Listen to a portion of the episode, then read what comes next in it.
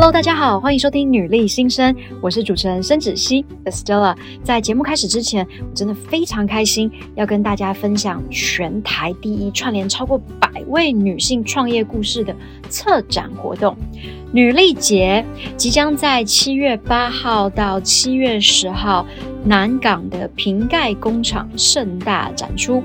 集结女力梦想探索展，还有十一场主题马拉松式的演讲，再加上六十家以上的女性创业家品牌，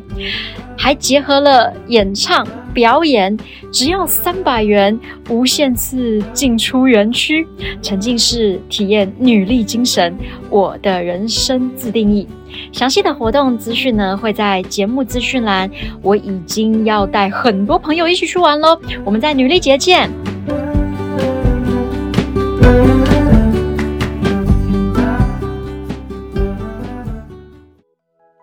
我觉得女生有一个很棒的地方，是她坚毅这件事情。那我觉得坚毅这件事情，就是你随时都会坚信自己是可以的。然后不管是哪一个面向，不管是碰到什么样的挑战或可能，只要你坚信自己，然后有毅力的往下走，其实你就会走出属于你自己的样貌。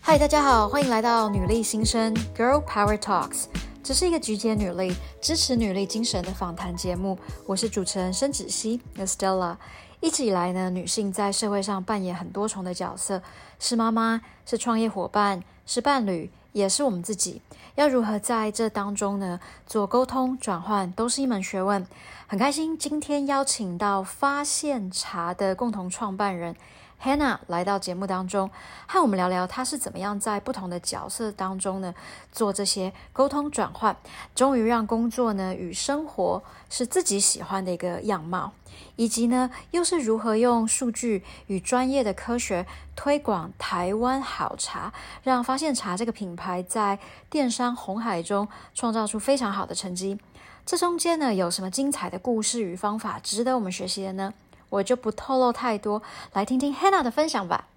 应该说，我觉得每一个人，不管是男生或女生，他其实都有非常非常多的角色在转换或者在扮演。所以就是在你在看说这个角色的过程中，你要怎么样呃去认为说你要的最终目的是什么？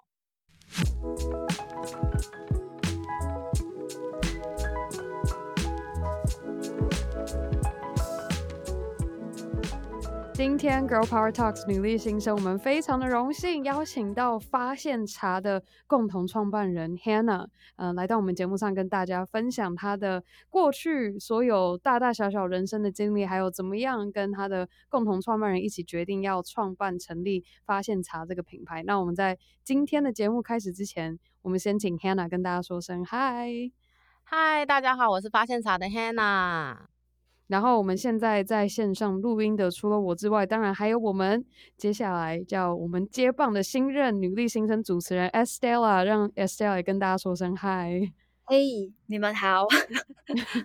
相信正在收听的各位有常听女力新生的，都已经非常的熟悉。我们每一次会问的第一个问题是什么？那想要问 Hannah，在你成为发现茶共同创办人之前的你，你在学时还是学生的时候，你那个时候是主修什么专业？然后你会如何形容那个时候的自己？我那个时候主修是国际贸易学系，然后形容自己的话就是，呃，我觉得那个时候的我是有一点不甘寂寞又怕无趣的一个人，这样子。所以常常会把自己的生活排的或者塞得非常非常的满，不管是玩乐的，或者是专业的，或者是任何一个让我觉得有趣的。所以那个时候其实我也有呃跨组去修晶片学程，甚至也有去国外学一些像是多媒体操作这种的部分。我很好奇，是因为学了那个多媒体，所以后面从国贸转向走到行销这一块吗？其实不是诶、欸，是因为其实我学生时代的时候，我的爸妈的方式是，只要你的主科修好，甚至是会计有考到丙级证照，那剩下其实就随便我玩。那我玩的过程中，我其实用了很多所谓的实习，然后都发现说，诶其实我都还好。直到我摸到了行销企划，摸到了市场，摸到了人，才发现说哇，我喜欢这个东西诶，每天跟人接触，每天企划全新的东西，我就会觉得哦，超有趣。然后也开始开启了接下来的这一一个所谓的不同的道路这样子。所以在我大三的时候，把全部的课程修完之后，我大四其实就修了很多跟行销相关有趣的东西。嗯，就是包含说呃市场传播，包含说行销企划这类的，嗯，然后甚至那个时候我还有去一些其他的地方实习，我记得那个时候还有接一个参加比赛的案子，对，嗯，所以那时候就是非常全心全意的投入在行销多媒体这一块里面。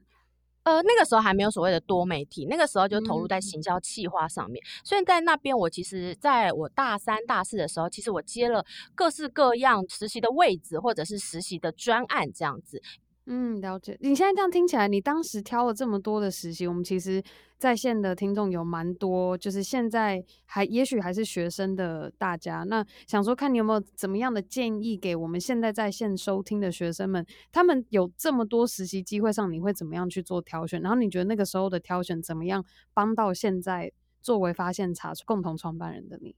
我觉得在大学更多的是摸索，所以我的建议会是各式各样的。你觉得只要那个当下你看内容，你觉得有趣，我觉得就去试。你试完了之后，你才会知道你真正喜欢的会是什么，或者是你真正投入了会是什么。甚至更多的是，你会在其中发现你有无尽的热情的，跟你好像只是把它当做一份工作或者一份报告的那个心境，其实是真的自己才会知道。所以我会蛮建议是多看多摸索，嗯，因为在这其中我其实摸索了从理专，然后从理财类的、财经类的，然后到所谓的一般的商务，甚至是研究数据，然后到行销企划，然后或者是在新闻传播这种，我其实都有不一样大大小小，或者是呃深浅不一的一些摄入。所以我觉得在这其中我才会比较知道说，哦，原来我对于人、对于市场、对于行销是这么有兴趣。嗯，了解。那当时有回想自己那个时候的自己是比较害怕，就是孤单一个人，或是很无趣，所以。你觉得现在回想那个时候，是因为当时还在摸索？你说就是学生时期要能够去探索自己喜欢什么？那你觉得有那样子的心境，是因为没有探索的够多，然后不够了解自己，因为有那样的感受吗？还是你现在回过头看，你有怎么样的想法？我觉得不太一样。有呃，我说的寂寞，怕寂寞这件事，是因为我觉得我一定要找人分享，就是不管是任何一个有趣的，或者没趣的，或者是心情的，或者是事物成就感的，我一定要有一个朋友。或者家人，或者是那个时候可能男朋友等等去做很多的分享，说，哎，我参加了这个东西，里面有什么东西有趣？我觉得这个是比较是所谓的我很热爱分享，嗯、而且我一定要有人分享的这个角度。嗯、那所谓的怕无趣，是因为我那个时候的我就是更热爱，就是每天或者是每一个时间都尝试不一样的东西，让我觉得生活有不同的火花，嗯、让我觉得每天都过得很有趣、很享受这样子。那现在这样，我就很好奇说，说当时你在做行销企划的时候，有没有想过说自己会走入茶这样的产品？因为我觉得茶是一个非常普及、常见，然后你说有包装式的，也有茶叶的，就是好多好多，就是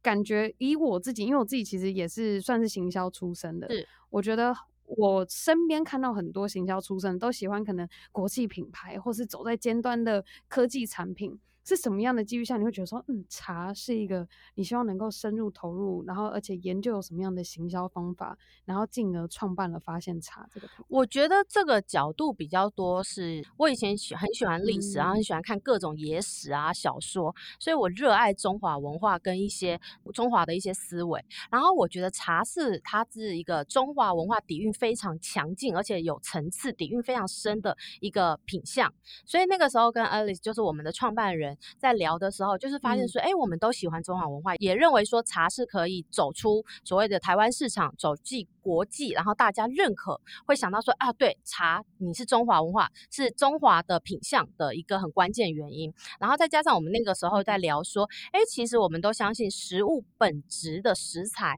它的多层次是可以带给更多美好的一些风味的，所以才决定说从茶这个项目下手这样子。嗯。那很好奇，你那时候刚开始决定做茶，刚开始起步的时候，有没有什么有趣的故事可以跟我们分享？我觉得最一开始起步的就是我们在找寻我们的消费者这一群人是谁这样子。我觉得那个时候还蛮有趣的是，嗯、呃，我们在找寻的时候，我们用各种方式，包含说那个时候有玩一个模式是 incentive 非常大的，就是例如说你买茶就可以抽，那个时候奖金我记得没有错的话大概十万块，你你买茶就可以抽十万，其实你会很热情去买茶的。那这个买完之后我如何看这件事情？嗯、我一定是看他的回购，谁是买完之后他真正的去买第二次。那对我来讲，才是真的喜欢上我们的东西，才是呃下一波我需要研究的这群人。那我觉得这个过程中是也是很有趣的东西。再包含说，其实我觉得在研发产品的一路上，包含说我们那个时候去产地，那因为我是一个不会讲台语的人，然后那个时候其实产地的大哥甚至大姐们，其实对于不会讲台语的，再加上又是女生，她其实会有一种那种出现说，哎、嗯，你是小女生，年轻人，你真的懂吗？这样子的一些方式，那到了后面，当然比较常走产地的会是 Alice 这边。嗯、那后面其实我们也坚硬的让所谓的呃早农大哥、茶农大哥都是认识我们、了解我们，甚至是很愿意帮助我们、配合我们一起合作的。嗯、那我觉得这个过程中虽然蛮辛苦的，嗯、但是还蛮我觉得蛮有挑战，也蛮有趣的。嗯，天哪！我刚想象。那你你当时这样应对跟那个茶农大哥大姐们，你怎么样去能够让他们看见说你是真心想要做好这个茶的品牌，而且今天他们能够提供给你最好，或是他们能够用心的做的这个茶叶，可以最终变成一个很棒的茶，你怎么样去跟他们沟通？然后这过程中又有什么样的技巧？就是你在过程中学到的一些。精髓可不可以分享给我们现在？我觉得它有两个很关键的东西，一个是态度，一个是专业。态度是指说，不管他是一开始是呃什么样的态度对你，但你都要很坚毅的知道说，我说的是坚毅，不是坚毅，很很坚持，很有毅力的知道说我的方向是哪一个。那我可以忽略他对我的各种。方式或态度，再加上其实我毕竟是女生，所以我可以笑笑的就过了，嬉皮笑脸完就过了。那我们就可以继续再讨论所谓的专业的问题，嗯、甚至是请教的地方，其实都会是这个角度去进行。那当然，最后让他们幸福的就是你要做出成绩，嗯、然后你要真的很坚持，坚持得住你自己要的是什么，跟要做的方向是什么。我觉得坚持这件事情也是发现茶很核心的一个关键，就是如果不是坚持的话，其实你也没有办法做真实自然好味道，因为一路上你碰。到太多太多的困难，包含说供应链、工厂要不要帮你做，嗯、包含说消费者相不相信你，其实甚至包含说产品到底做不做得出来，其实我觉得这都是需要很坚持、坚信说真实自然的好味道是我们的核心，是我们的方向，是我们想要做的一件很对的事情。然后当然下一个就是就是专业度，你的专业度才有可能让对方这种老大哥啊，或者是特等奖的师傅相信你做得到。所以我觉得把自己的专业能力拉拔起来，甚至是坚持自己的事，在专业度上面其实很重要的一件事情。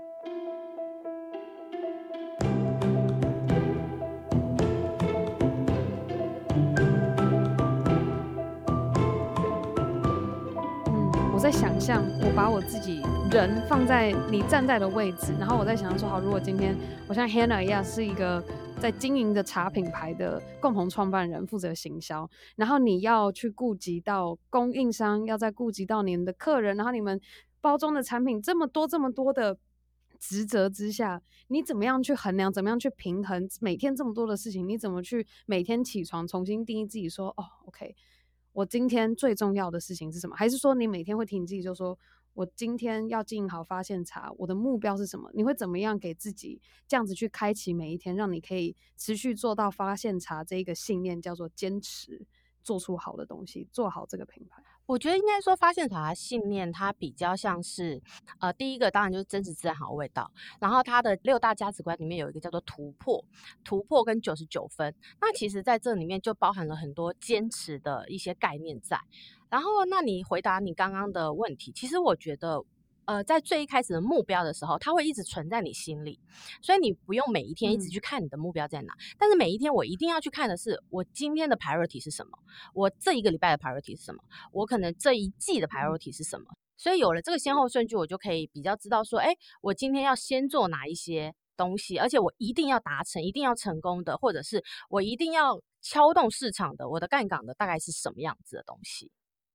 然后当然我每天也都会去盘我手上的资源，例如说资源就是人、钱、时间。那到底我哪些时候我有其他人协助，哪些时候没有？那哪些东西我是有所谓的资金的，会有。我可以花钱的哪些没有？哪一些说包含说我的时间到底我有多紧凑，还是我这个东西可以拉长来看，拉拉长来去做这件事情？所以其实，在考量点上面，它比较多是多维形式的。那最核心的东西就是，我觉得伙伴非常非常重要。所以在这其中的每一个地方，当我卡关的时候，我一定会找 Alice，就是我们的伙伴，我们一起讨论。然后他当然他承担的或者是他承受的压力也一定跟我是不太一样的。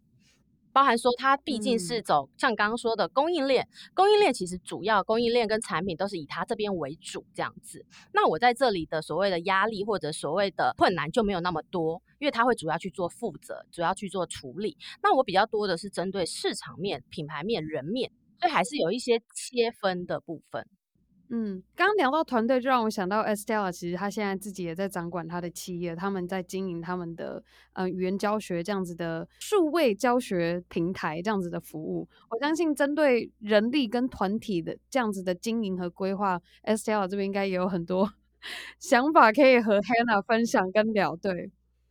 刚刚 Hannah 说就是 prioritize 你的每一天，真的感同身受啊，因为还有你提到人、钱、时间嘛，其实这三件事情。我一直比较好奇哦，女生跟茶农到底有什么多大的差异呀？就是你在跟他们沟通的时候，难道那些弄茶的没有大神吗？其实我觉得有，这我觉得举例来讲，制茶的过程其实你会一定有半夜有过夜这东西，所以女生在这部分其实就会比较有抗胜一点。那另外一个还有搬茶。非茶非常非常的重，女生天天出重工作，他们就是觉得你动不了，对，没错，力气不够，然后以及可能半夜，你女人嘛，难免有时候有个生理期这种，对不对吧？我觉得多少有，但我觉得真正关键是我不会讲台语，所以他们就会有一种觉得你可能讲起来上面他没有那么的尊重或那么的顺，毕竟那个时候我。几岁？二十六岁而已，二十六、二七，再加上我长得又有一点娃娃脸，所以他会看起来更觉得说你是小妹妹这种感觉。我觉得时间拉长，其实大家就会看得到你是什么样子，跟给予你该有的一些应对，或者是一些不管你的询问，或者是你想要的资源，或者是你跟他探讨的内容，其实就会拉长时间，其实他们就都会看到你。嗯，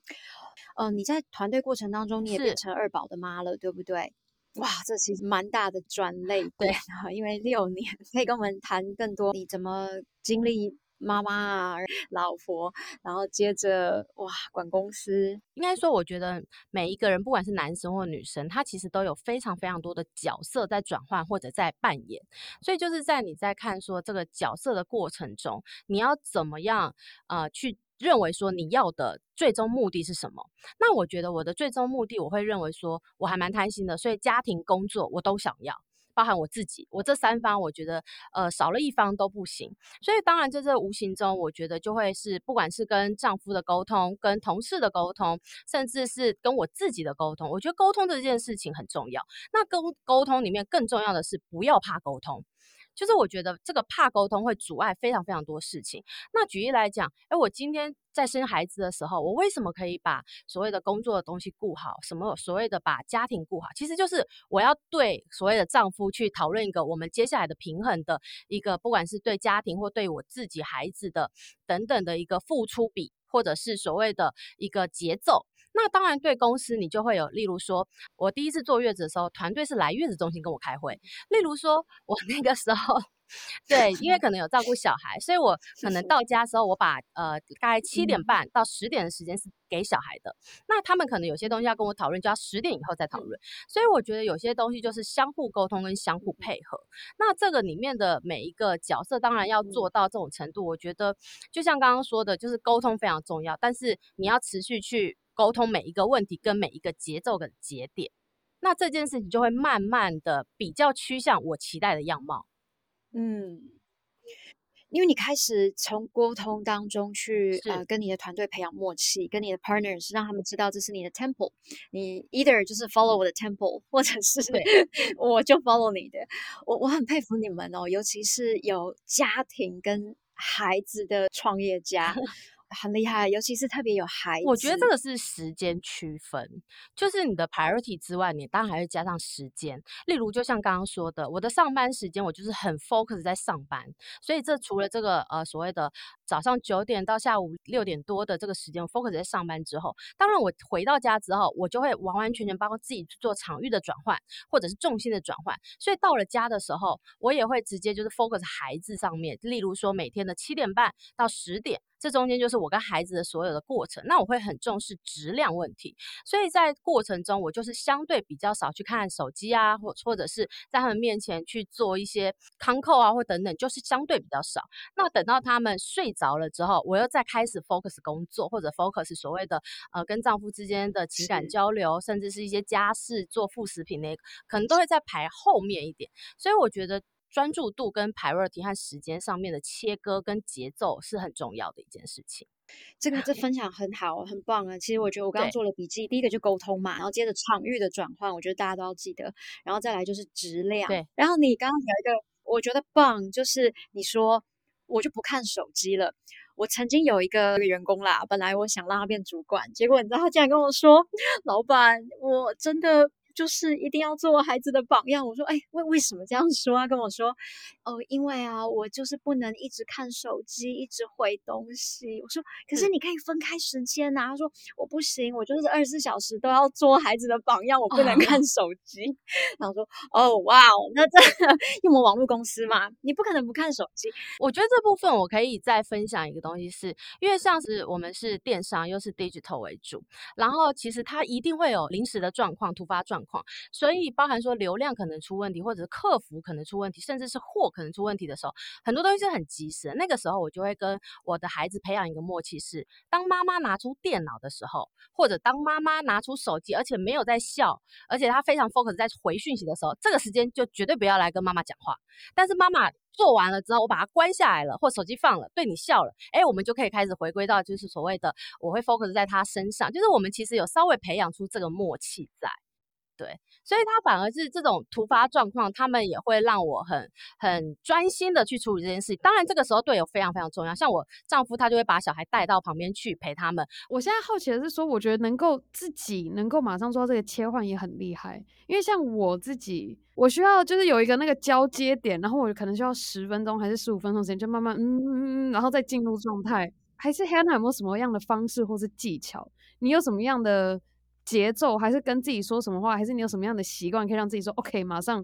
切换心态，然后马上就是进入状况。我觉得它分分很多种，像是如果说大家最常说的，哎，把工作的情绪带回家里。像我的话，因为我是呃大众交通工具，所以我会在这所谓的路途中，我就转换我的心境跟情绪。我比较少把工作的情绪然后带到家里来。那当然有时候会有比较短的情绪，例如说会议出来，那我可能就会是喝咖啡或上厕所，这是我的一个。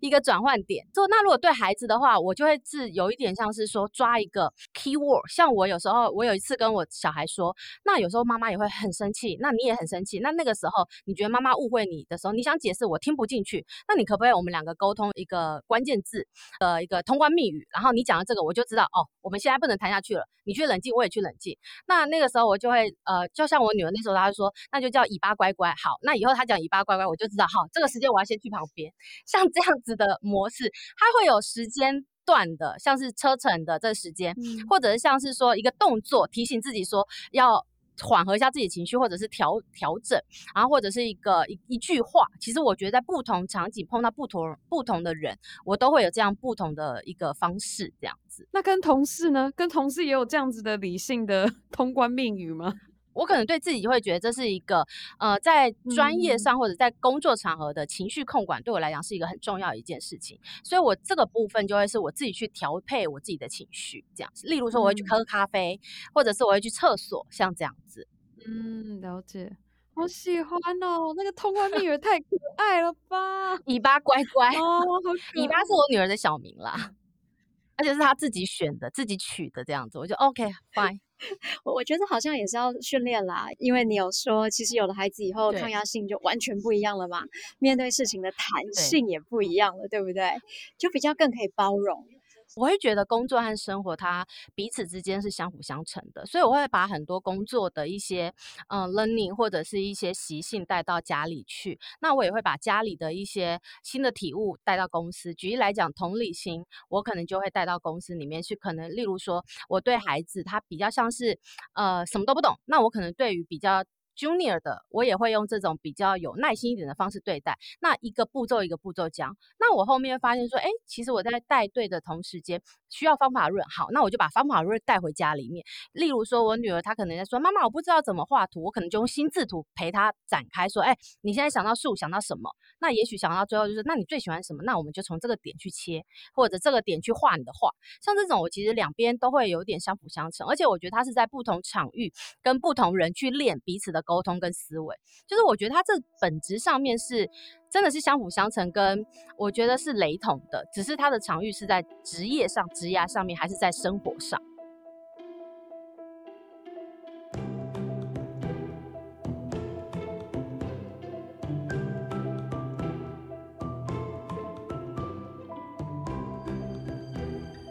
嗯，对，没错。就像其实你也有提到说，每天都有不一样的问题要面对。然后不要害怕问题，对不对？这边也可以给我们更多一些你的实力呀，怎么样子你遇到的问题？我觉得这东西其实，呃，如果用工作上面来做的话，就是你不管碰到什么问题，都不要害怕，或者是你要坚信说它一定能够解决，你一定做得到。其实我觉得先有这个心态，你就会去 problem solving，你就会去找到这个问题真正核心点是什么，然后从这个核心点去展开说你的可能有的 solution，可能有 A B C D E，然后我再从里面去找说最适现在的资源结结构的，你我觉得大到小其实都有非常多的案例是用这样的心态去做面对，包含说。碰到一个全新的东西，我如何去把所谓的市场打开，所谓销售打开，所谓的呃去创造什么样的氛围？它其实都是一个面对挑战的一个方式。那例如说，像是我们的新品，呃，像之前我们曾经发生过，当我们的旧品就是所谓的热泡茶上市的时候，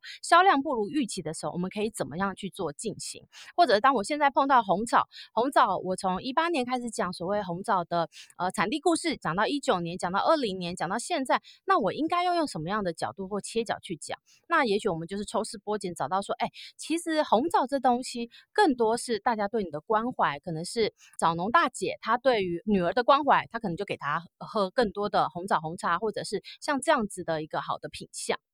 我这边刚刚听到 Hannah 分享这么多，我不但听到的另外一个关键字叫做沟通，然后另外我特别欣赏你的是，你连跟女儿的沟通上面都会说，哦，也许是。妈妈有误会你的地方，我觉得很多时候我们在沟通的当下，能够先接受自己哦，也许我犯错了，或者哦，也许我知道的还不够多，也许我没有明白这所有的全面的样貌是什么，进而去做沟通，才能够做到最有效的沟通。所以我觉得，除了就是你在跟女儿的沟通，或是跟同事的沟通，又或是你在刚刚。我们其实录音之前有聊到说，你怎么样作为客服的角色去跟你的顾客沟通，你也愿意以沟通的这个能力跟这个技巧去了解说，哎，我们今天到底查哪里可以做得更好，还有什么样新的突破点？你你认同吗？就我我刚刚这个观察的，是，其实我觉得我非常认同这件事情，我觉得还蛮有感觉的是。其实这个东西引申出来的行为叫做倾听。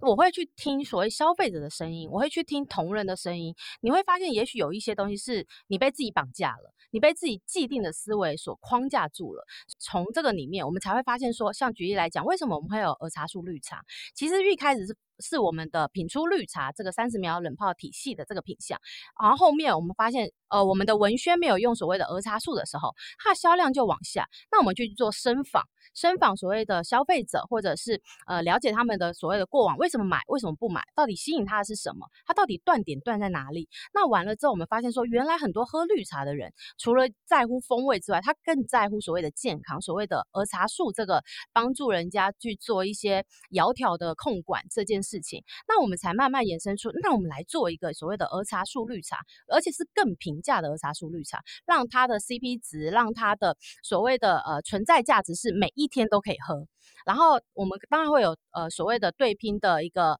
一个品相。那我们在往下的时候，就我就可以知道说，哎，原来他们其实除了所谓的呃儿茶素本身的功能性之外，他们也很在意三十秒快速，也很在意新鲜这件事情。就是当你把心打开之后，你会更多知道消费者在意是什么，然后你才有可能从中去获得他真正内心的 insight。那我觉得这件事情对我来讲，不管是呃在行销场域上面，或者是在所谓的产品研发的一些建议，或者是说我自己的生活上面，我觉得都非常的关键。刚听到这么多，Hannah。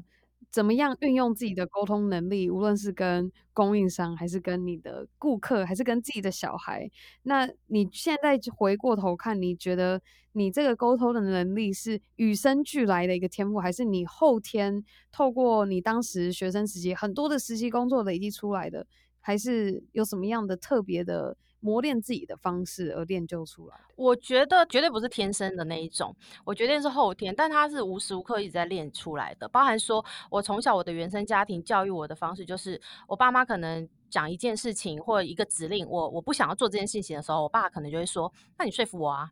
那我就会开始想各种方式去说服他，然后小可能是小到这种小的事情，然后但他几乎就是每一天你都会去练习这件事情。那大当然是可能说在大学或者是出社会或者是整个呃生涯的过程中，你都因为沟通努力争取而尝到这所谓的甜果的时候，那你就会更认真的去用这样的方式。那这样的方式你越用，它越会变成你身体里面的 DNA，就熟能生巧这样子。所以它无形中我每一天其实都在运用这个。所所谓的沟通力这件事情，不管是、呃，可能是、呃，对团队、对伙伴，或者对老板，甚至对市场、对人、对会员，或者是对新客。甚至是对所谓的呃供应链等等，对小孩、对婆婆，我都会无意中或者无形中一直在运用所谓的沟通这件事情。因为我觉得行销最最最核心的就是，他把你心中你的产品，或者是你的一个专案，或者是你一个所谓的承载物，然后去告诉用沟通的管道，然后用沟通的方式去让你的对象知道这件事情，他真的 catch 到了，他真的理解了，他真的收到了，那。如何让他理解跟收到跟达成的目的，就是他可能喜欢你，可能用你的服务，可能使用你的产品，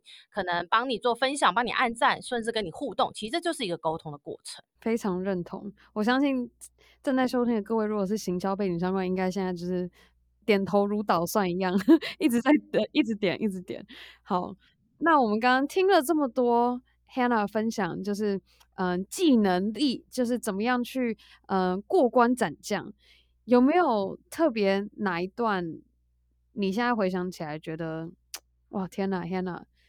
你居然熬过来了，有吗？有没有这样子的一段故事？我觉得他，我可以分享两个主要案例，它可能不同面向。第一个就是，呃，其实最一开始三十秒冷泡茶，它得到市场的一些肯定的时候，它其实会碰到一个，哎。我夏天卖冷泡茶，那我冬天呢？那个时候我们其实是把冷泡茶的口味直接变成热泡的一个产品做销售。那那个时候的销售其实惨遭了一些市场上面的挫折跟挫败，非常的需要去解决跟面对这件事情。那那个时候我们就其实退回来一步去想，到底为什么失败？发现说我们都是用品牌的角度去想，哎，大家喜欢冷泡茶这些风味，那他一定也喜欢热泡茶的这个风味。那没想到说我们去了解所谓的呃会员之后，才发现说哦，没有，他们的喜欢热泡茶的纯茶风味的人，其实他本来就在喝热泡茶了，他本来就有习性的一个购茶的一个模态。那后面我们就发现说啊，那你冬天都喝什么？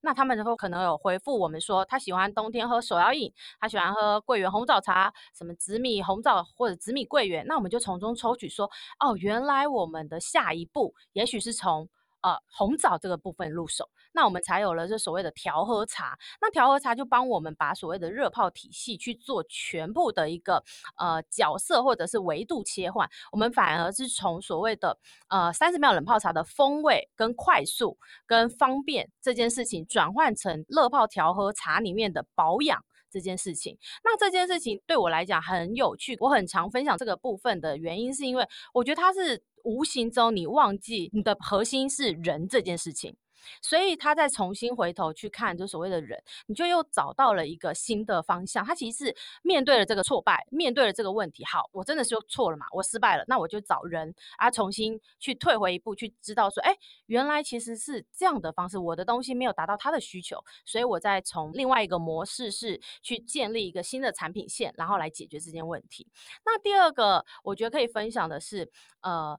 当之前我们大概在一八年的时候，其实我们的热泡跟冷泡等等的状况，一直会让我们没有成长这件事情。那那个时候压力非常非常的大，因为你没有成长，不进则退，就会很担心这件事情，然后也会有不管是那个时候资金压力，或者是等等的。那这个情况，那我们我跟 Alice 这边就一直在讨论说，到底该怎么办？那我们后面又发现说，哎，其实，在这样的转折里面，我们要抛下所有之前成功的模式，我们要突破，所以我们。在那一年才真的有所谓的产地故事，因为其实，在之前我们一直会有一些包袱，包含说，哎，我们怕敬业，怕一些独家的方式，或者是独哇，怕我们的茶农可能被露脸，可能会有一些其他的风险等等的。那后面我们就决定，好，我们用一个全新的模式，是我摊开来给消费者看。我一直都在讲说产地故事，产地的美好，但我真的其实一直没有把你们真正带到产地去，所以那个时候我们才开始有红枣的产地故事的影片拍摄，也是那一。次我们签了气作，然后跟枣农大哥。直接出现在呃我们的消费者面前，那也因为这件事情，然后我们也在这里面包了很多的所谓的产地的人文的一些因素在里面。那也因为这样，所以才有了重新大翻转，然后大家都开始认识到我们的红枣红茶这件事情，开始认知到说，哎，发现茶是一个在乎土地，它真的是从土地直送，真的是一个真实自然好味道的一个品牌。也更因为这样多了很多信任度，然后也因此度过了那个时候的难关，跟解决那个时候的。的压力这样子，所以我觉得第二个故事是，就是我觉得过往成功很重要，但你什么时候要把成功放下，然后再重新去看全新的可能性，这个东西是面对问题的时候，我觉得大家有时候会忘记的地方。如果有消费者会问你说：“哎，那你再跟我讲更多，什么叫真实自然的好味道？”你你会回答什么？我们其实会用理性跟所谓软性的方式去讲。那当然，理性的方式我们就会拆解说什么叫做真实，真实的东西就可能是我们的所有。用料都是真正的物料，我们中间没有加任何的东西，包含说我跟你讲的话，我对你回答的客诉，我都是用最真实的，即使你是在呃 challenge 我或等样，或者是什么样的样貌，我都会用真实的回应告诉你，即使我错了，或者即使呃他可能没那么好。我还是会告诉你，所以我觉得真实自然这件事情是 focus 在很理性上面，我们就是真的是事实是这样。那好味道这件事情就落入了，哎，人人都说自己好味道，我如何是好味道？其实这个东西就是我们后面其实 Alice 也去有了所谓的品鉴师，然后甚至我也去考了品鉴师。这整个的过程中，我是要明确了让所谓的消费者知道说，哎，我们不是老王卖瓜，我们真的有所谓的客观角度去认定所谓风味的好坏这件事情，然后甚至。甚至说，我们也因此去呃参加了一些比较传统的呃一些茶的比赛，那也得到了像是金质奖、优等奖这一些的认可。我们用这些角度去跟消费者去展示，说或者是让他们去见证，去所谓的信任我们，说，哎，我们是真的所谓的好味道，我们我们的味道是被至少国家认证的一个味道，这样子。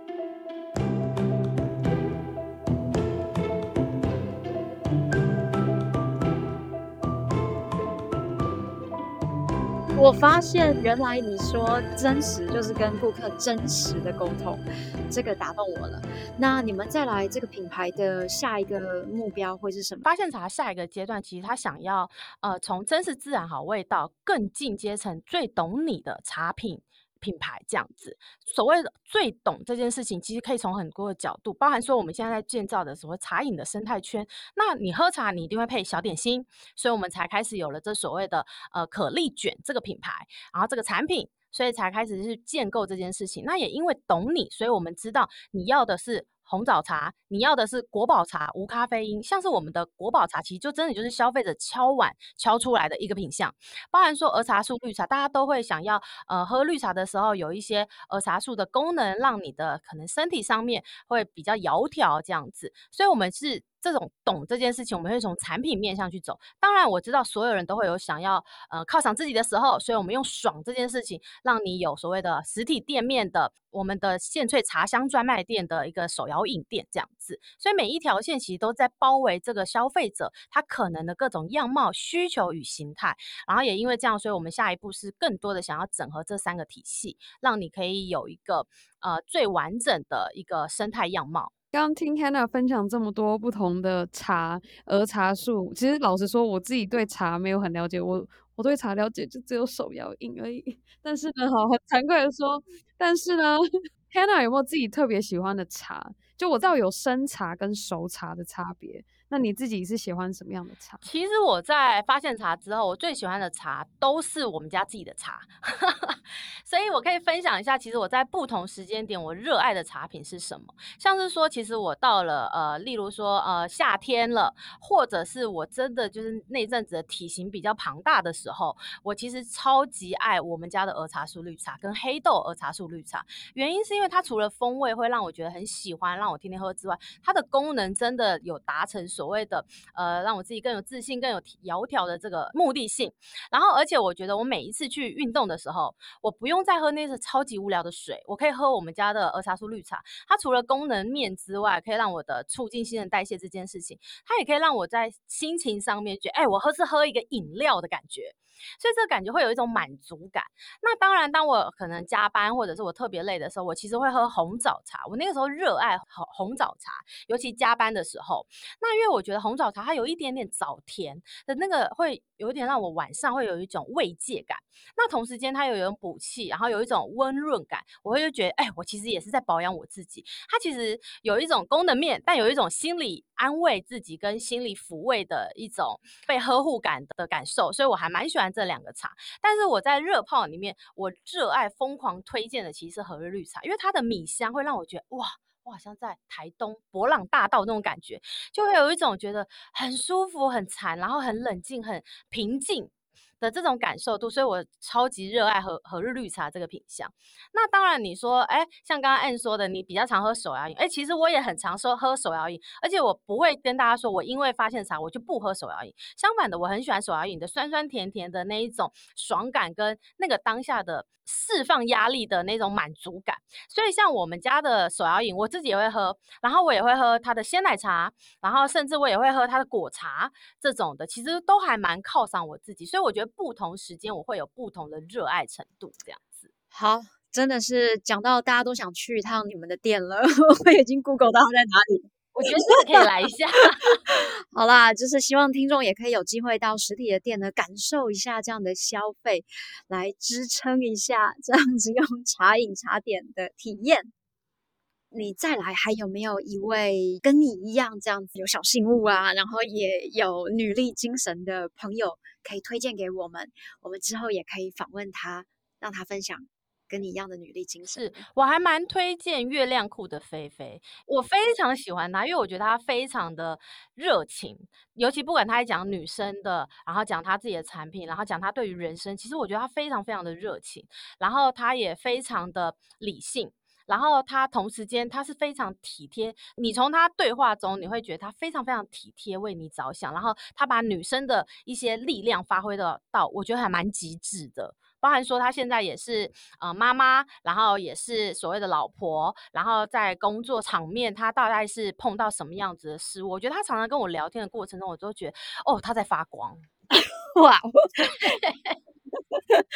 好，挺好的。我们下次可以看看是不是能够找到这位菲菲，她创办这个月亮裤。我对她产品相当的有崇拜，因为生理期其实是只要你是女人，你一一定会经历嘛，对不对？没错。可是她这个这个产品真的对，希望我们也能够有机会可以啊、呃、找到她来分享更多她带给 Hannah 的这个。感觉啊，怎么样的发光也可以发光到我们整个节目上面来。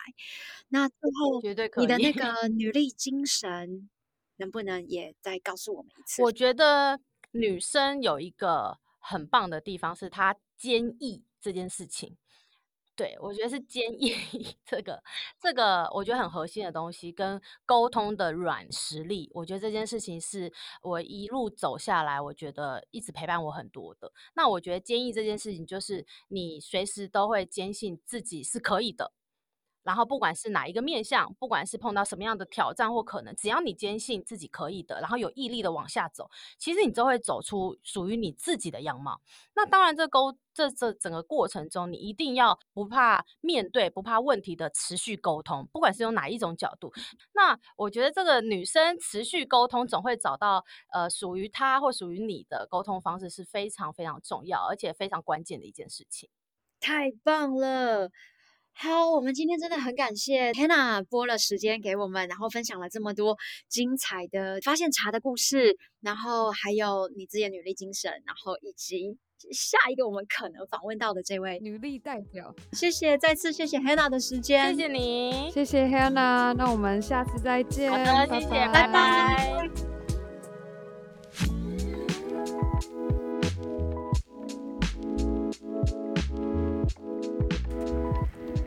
以上就是发现茶共同创办人 Hannah 的精彩分享。从分享当中呢，我自己也学到许多沟通的心态与方式，以及在电商经营上面呢，要怎么样挖掘消费者的需求，找到产品定位与行销角度，创造出亮眼的成绩。希望你会喜欢今天的访问，也欢迎你呢在 Apple Podcast 上面分享你的想法给我们，并邀请你的好朋友一起收听我们节目，分享女力精神。我们下次见喽！Thank you.